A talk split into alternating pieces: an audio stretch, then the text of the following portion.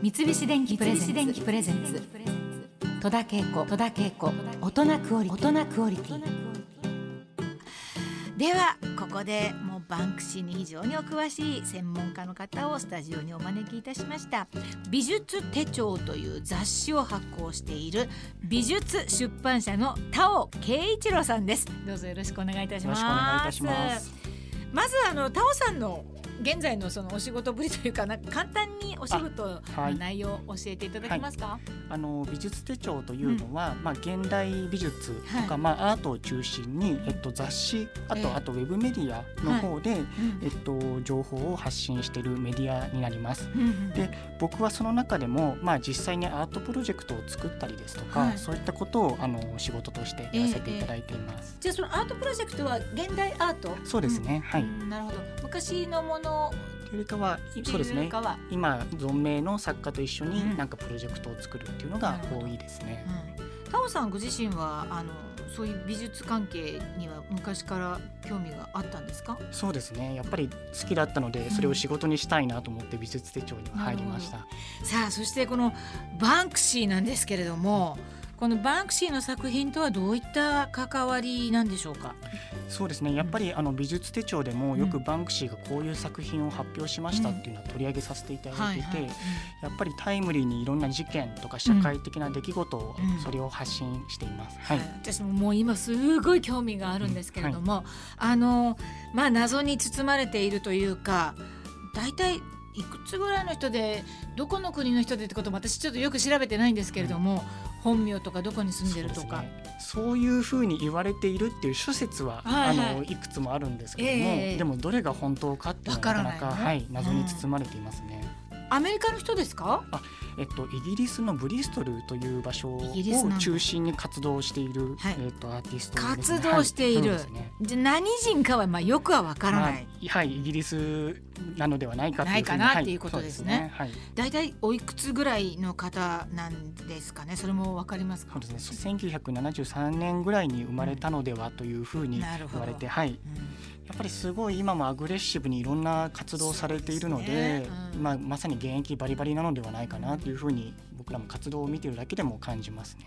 なんかこうその都度もちろんメッセージもそうだし今私たちが生きてる時代に一緒に生きてる作家だなっていう感じをすごく感じられるからちょっとすごいワクワクするし、はい、気持ちがいいっていうかね、はい、そんな感じだと思いますけれども。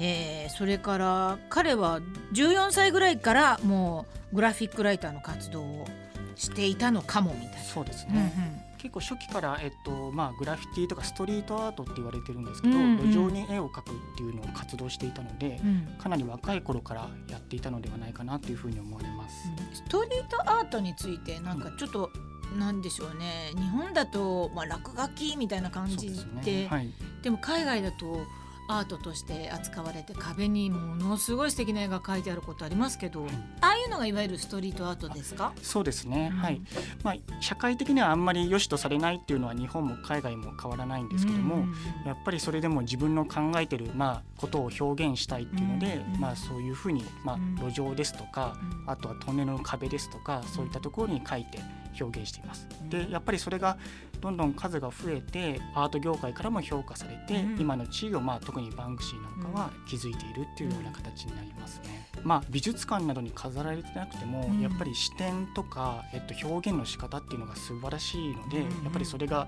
無視されなかったというか評価される対象になったっていうのがあります。そうですね。あのバンクシーがなかなかこう正体を明かさないのはやっぱり書いちゃいけないところに書いてるとかそういったこともあるからもしかしたら捕まっちゃうかもしれないっていうので。そうですね。それも理由の一つかもしれないですね。はい、でももうずっと明かさないでほしいですよねこうなったら。そうですね。なんか急に出てきてもなんかあれだなと思うんですけど、はい、まあそこもミステリアスでねそうですね、はい、すごい魅力の一つだと思います。はい思います。あのバンクシー作品の特徴の一つにステンシルという手法があるそうなんですけれどもこれはどんな書き方をするんでしょうか、はい、これは型紙をまあ壁などに当ててそれでスプレーを吹きかけて、うん、で、えっとまあ、形を実際に壁に、はい。まあ、本写するというか、はい。写すやり方になります。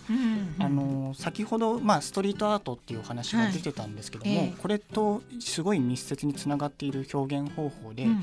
壁に長時間描いてるとすぐ誰かに見つかってしまったりとか、うん。まあ、通報されたりとかっていうことになってしまうのでうん。簡単に描きたい表現を描くっていうことのためにステンシルっていう方法をえっと、彼は選んでやっています。ほう。そうなんだじゃあこれ型紙があればなんか普通の人でもできるんじゃないかっていう考えもありますけども。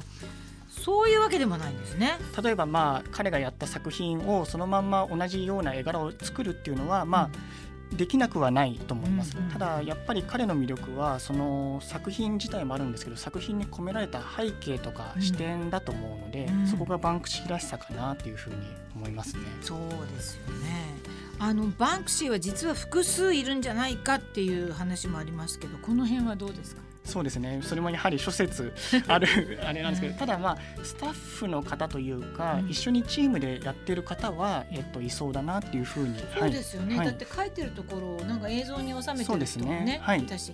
でも実際本当にもしストリートで書いてるのを通りかかったら、はい。もし私が通りかかったら いやもう絶対動画撮ります撮っちゃいますね。そうですね。はい。僕も撮ると思います。そうですよねでも絶対今までにそういう人もいなかったわけじゃないと思うけれどもなんかやっぱりなんかこの謎なルールをみんなちゃんと守ってくれてるのかなともああ思いますそうもあねるかもしれないですね。うんはい。なんか私ももし私がそれでアップしたらうんすごい叩かれると思うので 出さないとは思うけれども、みんな誰かは見てると思う。暗黙の了解みたいなのがねあるかもしれないですね。多分ねそういうのがあるかと思います。でまたあの日本で見つかった作品もそうなんですけれどもネズミを描くことが多い。なんか本人もいなんか言ってるんですかネズミに関しては。そうですね。やっぱり代表作なんですけども、うん。ネズミってこう都市のまあいろんな汚いところとか、うん。日陰をこうちょろちょろとまあすり抜けて生き抜いているみたいなところがあるんですけど、はいうん。それを自分になぞらえて、うん。えっと、彼はラッと、まあ、ネズミをたくさん描いてます。要はその、まあ、マジョリティとか成功者とかではなくて、うん。日陰で自分はたくましく生き抜いていくんだぞみたいなうん。メッセージ性を込めて、えっと、ネズミをよく描いてますね。さあそしてあのバンクシーは世界各地で作品を残していると言われているんですけれどもすごいのが紛争が続くイスラエルでも活動しているっていう。そうですね、はい、いつ行ったんだろあり ますけどあのウォールドオフホテルという、ん。このイスラエルとパレスチナ自治区の分断する壁のすぐそばにホテルを彼は建てて、う、うん。まあ、世界一眺めの悪いみたいな風に言われてるんですけどそのホテルの部屋からまあ自治区の壁を分断の壁を見ることでそれがまあどういう意味なのかとか問題なのかっていうのを考えるきっかけを、えっと、提供しているっていう風に、まあ、今作品というかはいプロジェクトとしてですね。バンクシーのはいあのその場所の様子がれがホテルです、ーね、なるほど。そのホテルも建てたんですか？そうですね。はい。プロジェクトとして立ててます、ええ。で実際に運営されているので、ん。多くの観光客の方がここに泊まりに来て、はい、って、でまあそのイスラエルと、まあ、分断の問題を考えるっていうのをきっかけを提供しています。画家にしておくのはもったいない、ね政治家になっていただいた方が。へえそうなんではい。すすごいですね。まあそしてあの日本以上に深刻な新型コロナウイルス感染拡大のイギリスでバンクシーは積極的に医療従事者に応援を送っているということで、はい。まあもちろん本人だってな名乗らずにやってらっしゃるそうですね。はい。具体的にどんなことをしてらっしゃるんですかね？こ。れは医療従事者をあの応援するような作品を制作して、うん。でそれで発表したり、まあ、寄贈することで、うん。えっと、応援活動をしていますね。はいあそりゃ喜ばれますよね。そうですね。やっぱりコロナみたいに今まさに起きてる問題も、うん。まあ、彼がビビッドに感じてそれをまあ批評したりとか応うん。援したりしてるっていうのが彼の魅力だと思いますね。そうですよはい。ね、なんか本当常にあの私たちにこう寄り添ってくれているっていうか、うん、言ってほしいなこういうことみたいなのをね ね。ちゃんとなんか捉えて作品にしてくださってるって感じがします。三菱電機プレゼンツ戸田恵子戸田恵子大人クオリティ。大人クオリティ